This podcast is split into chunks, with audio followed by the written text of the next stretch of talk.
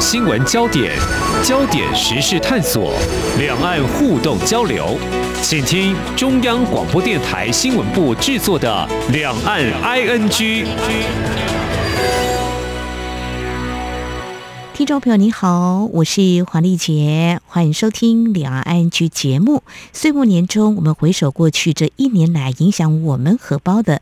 恐怕还是疫情下的冲击吧。相信备受关注的，像是受到牵动的通货膨胀啦、升息，还有俄罗斯跟乌克兰的战火。但是呢，当您听到有企业主说，其实他并不担心跟害怕，如果在对照我们政府呢，积极要想对策，很多国家都是如此。或许听众朋友更会好奇，究竟有哪个老板啊、他会这么说？呃，有哪些经营策略呢？我们今天要谈的是工业电脑的产业，这因应未来趋势哦。这个老板说呢，可能得要重新定义的，所以这个市场可能又会更大喽。哪些是一较高下的关键利器？为什么他还说比的不是低成本，而是绿色竞争力呢？我们在今天特别邀请《财讯双周刊》资深记者杨玉斐来告诉我们，也来观察探讨这个工业电脑市场的一个趋势。非常欢迎玉斐，你好。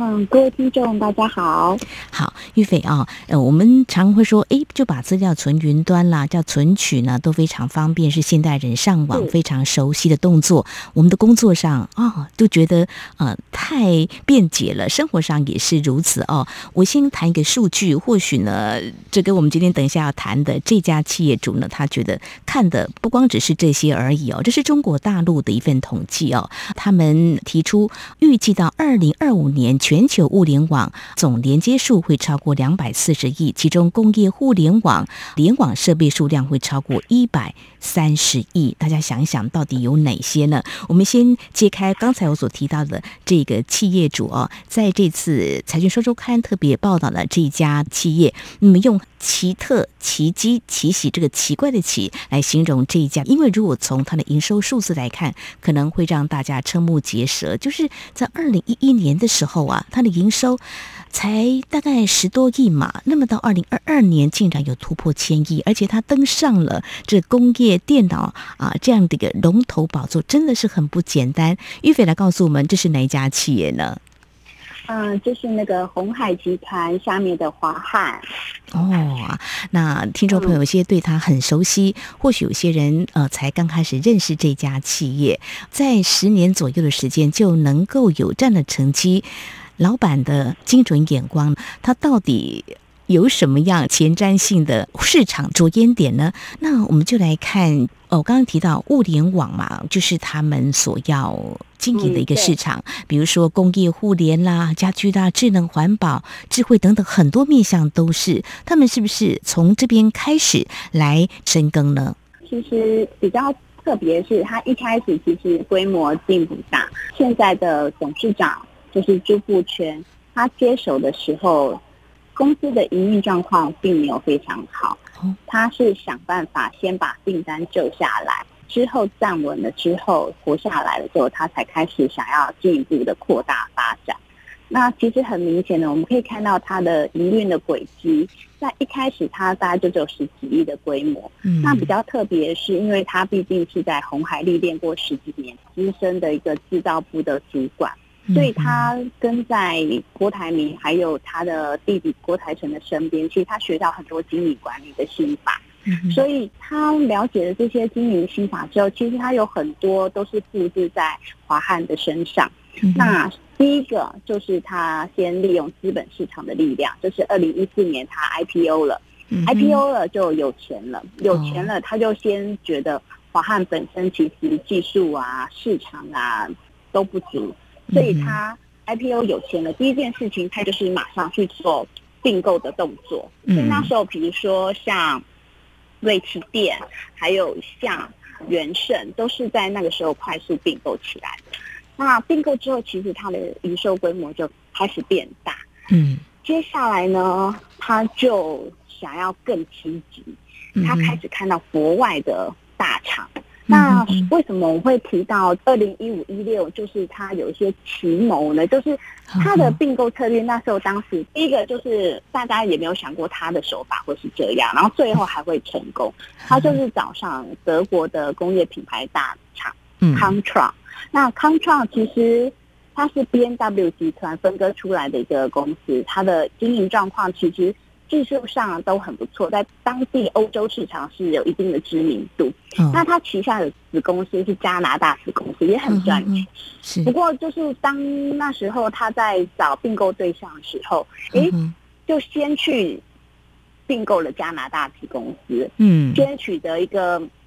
就是立于不败之地的一个持股比例，然后回到母公司去。其实那时候母公司开始有面临到一些经营的瓶颈，还有一些问题，所以他想要兼辖这个子公司的一个控制权，再回到母公司。嗯，所以那时候比较特别的是，他发现其实哎，母公司还有一个大股东，嗯，所以他从大股东那边再去做一些投资的动作。其实他有点多头并进，然后最后一口气就拿下了两家德国上市公司的控制权，而且还把他们整并起来，就是软体跟硬体都整并起来，所以他自己都觉得很了不起，因为他觉得是两家德国公司其实是很难搞。然后 依照过去你知道，就是我们曾经有嗯在。台湾的一些上市贵公司，其实并购德国公司，过去好像没有太成功的经验。太成功哇！所以他这个经验可以分享给我们的业界啊、哦，不容易。因为大家都知道，像德国的呃这种工业的精神，当然我们台湾也有一些比较令人肯定的精神，只是还是不一样啦。但是能够去并购或投资德国的企业，真的是很不简单哦。就玉斐，你采访或侧面观察。华汉到底有什么样可以说服一个跨国企业、德国企业他们的信赖吗？嗯，呃、他其实我觉得很特别，是他几乎是一个人，然后只有带着很少的华汉的员工一起到德国，然后他就是一个人做简报，然后在两个董事会，然后一直去说服他们，然后他可以为他们做些什么事情。然后其实他有点出一些他对方的盲点，而且他甚至那时候还要求说，如果整并之后，他第一个就是要先砍四百个人，然后去那个 cost down。对，所以其实这个条件对一般公司来讲都很难接受，因为你要整并我，可是你居然还要砍我的人。对，可是其实就是他有分析一些利弊得失之后，结果对方还答应了。现在就是这两家公司当初只都只有两三块欧元，然后整并之后，现在是 SMT 加挂牌公司，现在有十四欧元。所以他每次讲到这段故事，他都非常的津津乐道。就是如果以资本利得的角度来看，其实他的投资报酬率是很高的。如果从二零一五年到现在才短短几年的时间，嗯，刚刚玉斐形容了这样的画面，我会浮现。听一些我们的企业主在谈早年的时候，几卡普兄就可以去谈生意哦。想不到他好像也是类似像这样，但是呢，我觉得他做足了功课，就是说我要的是什么？就是说我从就我这家公司的订单开始。到去拓展更多的订单，其实他已经瞄准了我可以在短期之内合作的对象，来增强自己并购的能力。所以我觉得早期我们的台商就是很有打拼的精神，然后到后来现在还可以并购，而且会让跨国企业，包括红海跟日本夏普企业的合作，我们也可以看到。对，然后现在在德国，就让我们看到德国这样子的一个。呃，国家有些企业愿意跟台湾来合作，我们用合作字眼来形容好了，所以应该也会获得德国人敬重。重点是因为你经营的成绩是备受肯定的嘛，做出来了嘛，真的是非常的有本事哦。所以这并购一路让这个华汉在过去这几年，是不是呃让它增强了展望未来市场的一个能力？可以这样说。对，因为他其实拿下这两家公司的主导权之后，其实他营收就有一个大补贴的效果，就是 一口气就增了三百亿。你可以从很明显从在二零一五一六年之后，他的营收上来的速度就非常的快。那其实以他的策略，就是他想要先把饼做大，然后再去想办法提升他的那个毛利率。那既然饼可以变大，其实毛利率只要多一点点，或是净利率。挤一点点出来，其实那个 base 就是很惊人，所以他那时候有一些想法就是这样子。呃，玉斐呃刚刚提到一个重点，要把饼给做大。那么换言之，就是把市场给做大。就是说，工业电脑的一个产业市场，其实是可以重新去定义它吗？刚才我在一刚开始的时候有告诉听众朋友，这家企业主老板就这么说。来谈一下，就是嗯，怎么样重新定义这个工业电脑的市场呢？啊，这董事长他是怎么样来看这块市场还可以有拓展的空间？嗯，其实早期啊，所谓的工业电脑就只是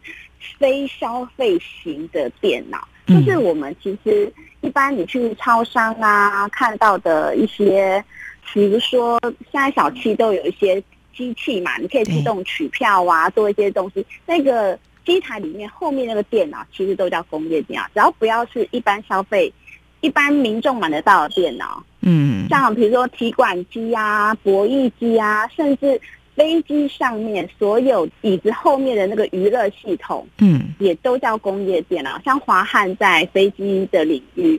将近有五成的市占率，就是你可能每坐两台飞机，有一台飞机后面那个娱乐的系统就是他负责的。所以其实从硬体的角度来看，哎，这个市场其实看起来好像很大，但是因为它都是一些非常。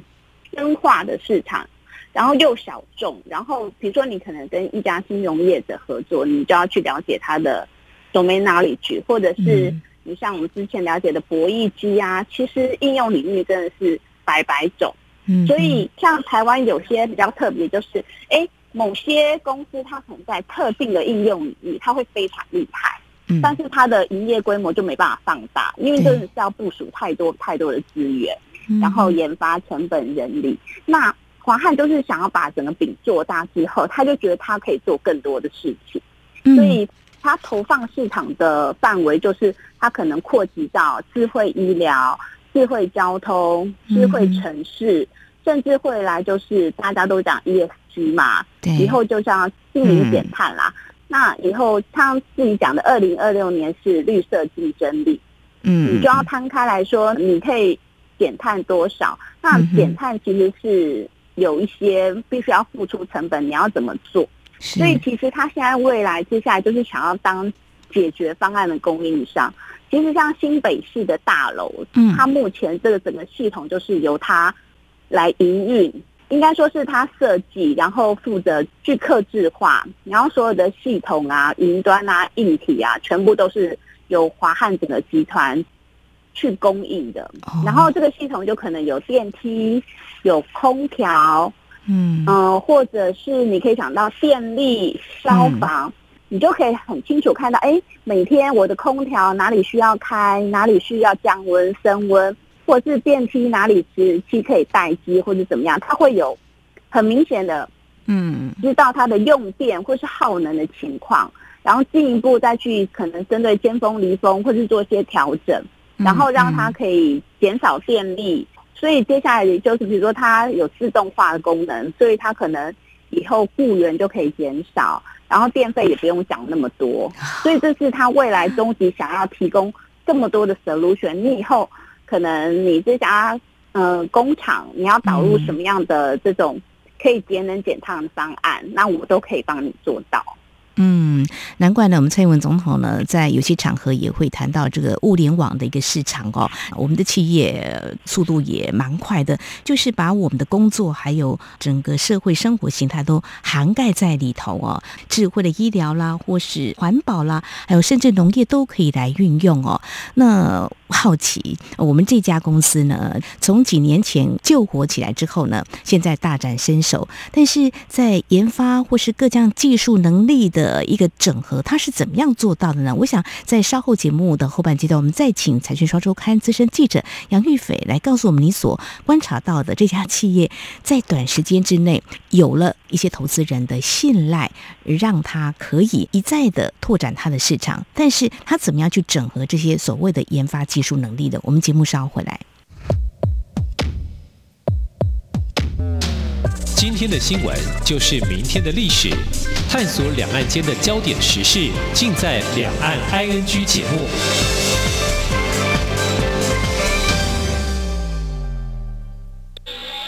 这里是中央广播电台台湾之音。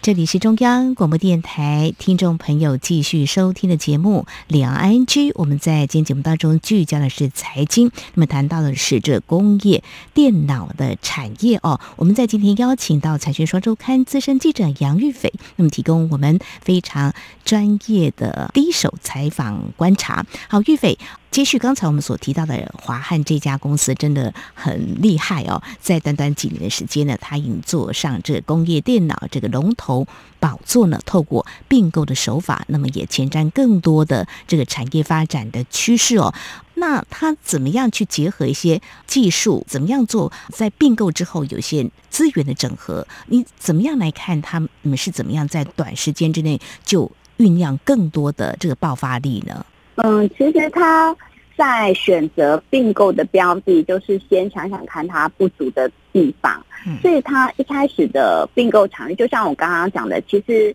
有很多领域都有专门的应用知识。所以，比如说他一开始先找一些像医疗的、网络安全，或者是居家生活个别领域，然后呢，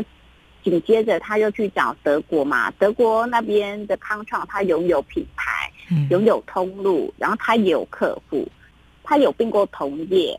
然后并购品牌加上技术，接下来他又开始往软体发展，嗯，因为以前工业电脑都是单纯做绑卡机箱，接下来就慢慢开始要发展到自己的软体整合，所以它其实是有一些。有机可循，它的并购的策略，所以最近几年，他开始就找一些像人工智慧呀、啊，或是视觉辨识啊，这些可以帮助自动化提升能力更强的一些软体应用跟平台。嗯哼，是去做一些整合。比如说，今天我可能这家公司软体很强，可是他找不到出海口，嗯、那他就可以 leverage 到他并购的其他的公司的应用的场域。嗯，那比较特别是因为其实跨国的组织整合、文化再造，其实都非常的花费心力。对，所以有一段时间可以看得到，它营收上来很快，但是它获利其实有些停滞的。其实这些都是需要花时间去做整并的动作。然后接下来，其实我觉得比较特别是从去年开始，它的角色有做一些转变。它以前是对外，就是主动出击，嗯，去找标的。那现在就是它。也把人家找进来入股它，成为它更紧密的策略联盟。就像他说，他缺五 G 芯片，因为以后你也知道，五 G 企业专网啊，还有人工智慧呀，都是结合的。所以他觉得，哎，我少了五 G 芯片，或是 Enjoy 的相关的平台的应用，那他去找了联发科。那联发科说，哎，其实如果是呃，non Apple 的价，或是 non 嗯，我们知道就是叉八六的架构，其实以前都是工业电脑的主流，可是其实现在有越来越多 Android 平台，所以他说，哎，那你要不要来也把威盛导进来？然后比较特别是就是今年年初宣布，就是 Google 入股它，成为第二大股东。那当时大家也有点看不太懂，就是因为其实比较特别，是因为大部分 Google 的云端的产品，它会是。华汉要使用它去优化它的系统，嗯，这个角色就有点特别，就是他们积极的他进来，到底 Google 看上华汉的哪一点？点？对对对，对，我们就是会，那时候我们也很好奇，所以有去了解了一下。他说，呃，基本上，因为华汉毕竟它营收规模非常的大，在全世界拥有六千多个经销商，然后。它的布局也非常的全球化，所以你看，像掌握那么多的工业大数据，其实这或许也是 Google 想要进军 B to B 的市场，因为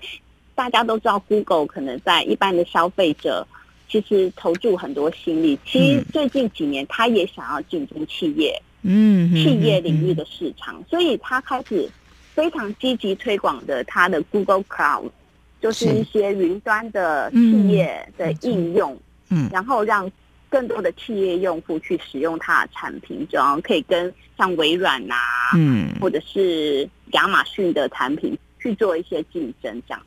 嗯哼哼，看起来华汉呢，先走过自己的危机之后，掌握一些商机，就是呃，他先站稳自己嘛，把市场给做大，先走出去。那找一些合作伙伴，或是并购一些未来对他企业有帮助的一些能力的企业，那么一拍即合。嗯、那么之后呢，做好之后呢，呃，你有了呃这个知名度，或大家对你是有所信赖的，你未来所看准的市场，慢慢的你也可以找到大家各取所需的一个合作伙伴。像 Google 今年就进来，应该开始业界就像玉斐所说的，大家看不懂你到底要做些什么。那其实像 Google 也是看到，其实我也想要吃下那个市场，就是一个嗯，大家呢。基于自己这个利益结合，就会一拍即合。是，嗯，那在这样的状况之下，其实我在一刚开始的呃这个开场的时候也有提到，呃，华汉老板就说，未来比的不是低成本哦，其实一刚开始不容否认，每一家企业。做的还是要有这营收利润嘛？我我想我讲这个应该也不是新的。陆老板说你这个做生意呢，呃，没有这个收入，没有经营，没有赚钱是罪恶啊！应该要赚钱，特别是这个有很多投资人哈 在盯着哦，这个也是一种压力哦。但是他提到一个，我觉得是大家不容去回避的绿色竞争力哦，就是减碳哦。各个国家都在拟定相关的政策，台湾、中国大陆很多国家，特别是我们看到欧盟速度呢，嗯，是更快的哦。最近呢也拍板了，就是要征收这个碳关税。所以如果说像华汉，它是一个啊布局全球有那么多的经销点，但是你的商品要怎么样来卖到啊全球？我想这是一个很务实的问题哦。所以在这个部分呢，我们这个华汉的这个。董事长他又怎么样来看这块市场？不得不去适应，或是早点适应，就会掌握更多的利基。因为其实现在像苹果啊这些大客户开始都有要求供应商去做一些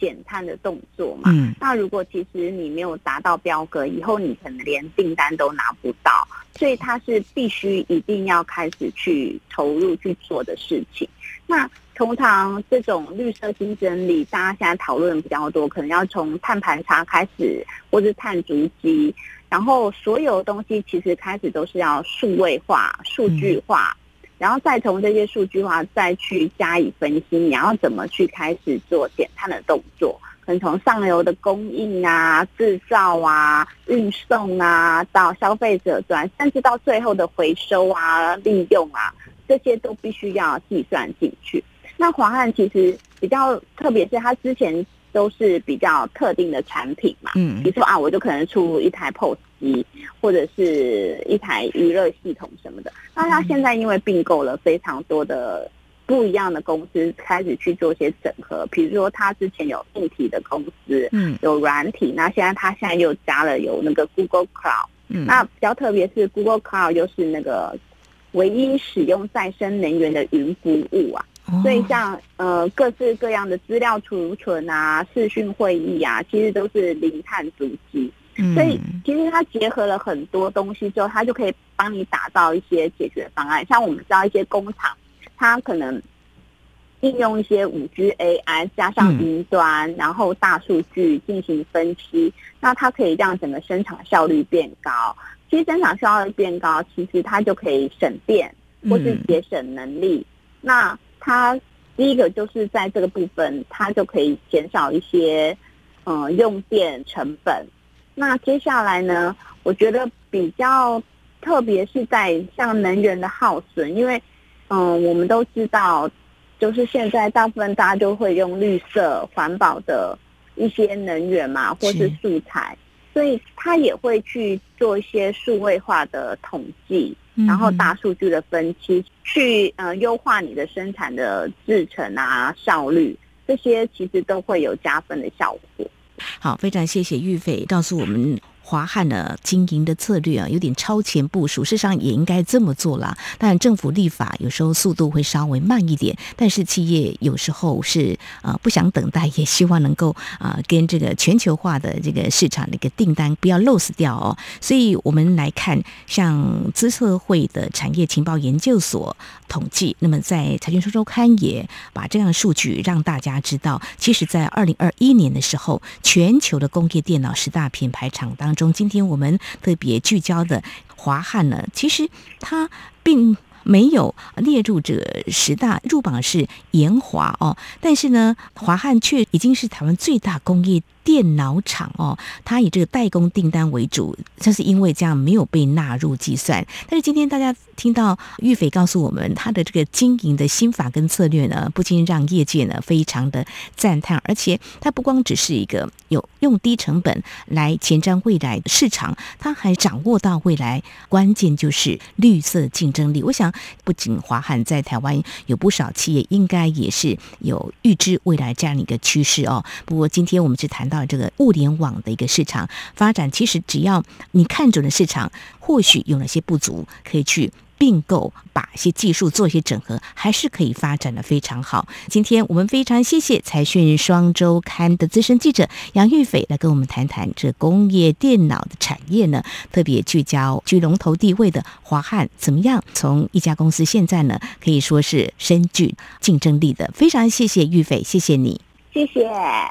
好，那么在节目尾声，我们掌握几个相关的财经焦点。我们知道，台湾明年经济展望是保守的，因为主计总处已经将台湾今年的经济成长率从百分之三点七六下调到百分之三点零六，并预测明年经济成长率百分之二点七五，而且出口将会出现四年来首见的衰退，减幅百分之零点二二。中华信评今天进一步表示，明年台湾经济成长速度可能趋缓，其中台湾的半导体业在这一波经济衰退当中首当其冲。那么全球需求下滑可能会显著冲击非科技业，特别是大宗商品还有消费品相关的产业。至于中国大陆，中国 COVID-19 疫情目前升温，染疫人数快速增加，重挫了消费力道。中国官媒撰文提振信心，直指疫情只是短期的阵痛，明年上半年经济复苏明确，消费力道恢复，可望带动经济成长。而根据法新社的报道，世界银行已经发布声明了，将中国大陆今年的经济成长从六月预测的百分之四点三降到百分之二点七。明年成长由原先预测的百分之五点二下修到百分之四点三。另外，关心两岸企业家峰会年会在昨天闭幕，而台湾方面代表今天透过新闻稿总结年会的内容。台方代表刘兆玄表示，很多在中国大陆台商反映，这几年面临 COVID-19 疫情防控、拉闸限电、环保要求、融资困难等等问题，导致营运成本提高、利润下滑、管理困难、人员跟物流受阻、停工停产等等这些。困境对于生产、物流和供应链管理造成相当程度的影响。这些困境引发台商关切跟担忧，计划将部分业务移往其他国家的台商日益增加。另外呢，有许多台商建议两岸能够尽速开放航点，增加航班，让人员交流还有贸易往来恢复正常。此外，刘兆玄也建议台湾还有中国大陆双方可以在数字化、低碳化、智能装备制造、新一代移动通讯、工业互联网、元宇宙、电动车、健康医疗、节能环保、现代服务业等新兴产业技术和应用市场展开合作。那么在此同时呢，三三会今天举行十二月份的例会，三三会理事长林柏峰今天在会中针对台湾明年经济展望保守，他提到政府应该加大基础建设支出，给予经营困难企业纾困融资，并延长关键原物料降税相关的措施，至少延长到明年六月底。同时，他也建议。通膨危机未解，政府不应该发放十倍券。另外，在今天例会呢，也特别邀请了台湾永续能源基金会董事长简佑新，就净零时代台湾机会跟挑战进行了专题演讲。对于台湾迈向二零五零净零碳排，林柏峰建议应该重新检讨能源配比，保留核能为基载电力，而且至少。占比三成。